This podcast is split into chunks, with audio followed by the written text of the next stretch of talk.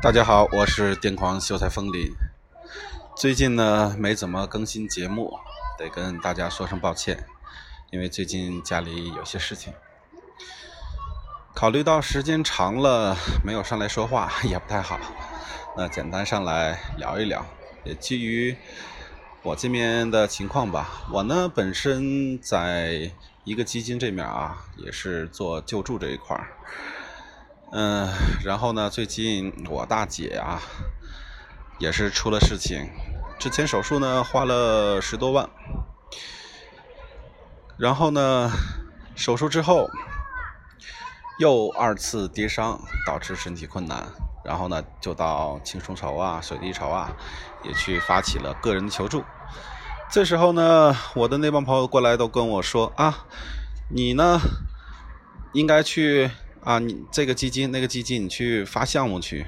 像你呢，是全国的啊著名公益人了，发起个项目，他们肯定都支持。确实，家人遇到困难了，我肯定也着急，但是我却没有答应他们去在相应的平台去发起对应的募捐项目。他们问我为什么，我说我自身呢就是做审核的。我非常清楚，一个项目的话，它面对社会公众，它应该满足什么样一个条件？毕竟社会的资源它是有限的，有的时候我们讲啊，做社会救助是需要一点冷血的，光靠热情是不够的。还是那句话，社会资源太有限了，我们必须把有限的资源最大化的去运用。我大姐呢？他需要手术，也需要钱，也挺急，但是呢，他姑且尚没有危及到生命，不能马上危及到生命。而我们纵观很多需要求助的这些项目里，有多少他就差那么一点点钱，他可能就因此生命就没了。经常看着很多媒体的幸运儿，他们因为有媒体的报道，或者是。有自身资源的优势，比如像我一样，我有一些资源优势，那么他们就可以得到别人所无法得到的优势。但是这样的状态真的是健康的吗？我认为不健康。他们也劝我说：“你做公益的，你家人的顾及不好的话，又如何去顾及别人呢？”我说：“这不是这个道理。”我们每一个人都有可能遇到困境的一天。一个健康的、可持续化的、有据可依的标准，才是真正去解决这个后顾之忧的。首先要让那些人，要很多的人，他们不会因为就是缺那点钱而丧失了自己的生命，这是首要原则。如果当有一天我们的标准设立出来了，我们可以让所有人不会因为缺钱而丧失生命的时候，我们才能够再去扩大相应的范围。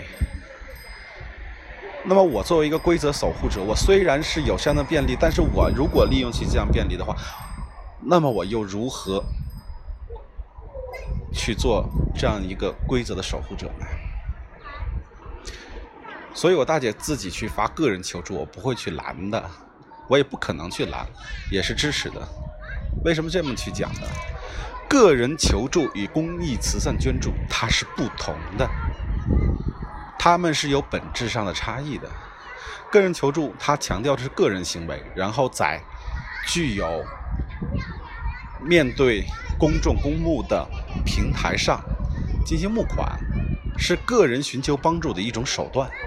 平台起到呢款项的管理、监督以及相应的信息真实与否的鉴定作用，而慈善项目则不同，它是统一化运作的，它具体针对社会某一现况、某一群体，它产生的需求，进行有计划的相应的主观性的募款。他的受益对象不是特定的某一个人，而是在某一个群体或某一具体的现象，并且他们要承担起更多的具体的款项的执行等等相关工作。他们两者在法律上的定义也是有所不同的。这个呢，希望大家可以去了解一下慈善法，还有一个叫社会救助临时管理办法。这个东西呢，跟我们每一个人其实利益都是息息相关的。可能平时大家不会特别注意，那么今天呢，也提醒大家去了解一下。嗯，借着最近的家里的事情吧，所以说做一下分享，多的也不多讲了。我后面呢会去录制一些正能量的一些东西文章。梦台州这个公众号呢，最近给了我一个授权啊，上面的文章也是让我去录制，有很多文章真的不错。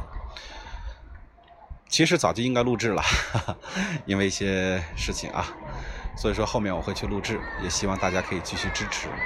同时呢，也希望大家能够做到，不要因为自己在某一个位置上，所以说就可以怎么样去做。而是我们该怎么做就怎么去做。好，今天这期节目就录制到这里吧，感谢您的收听。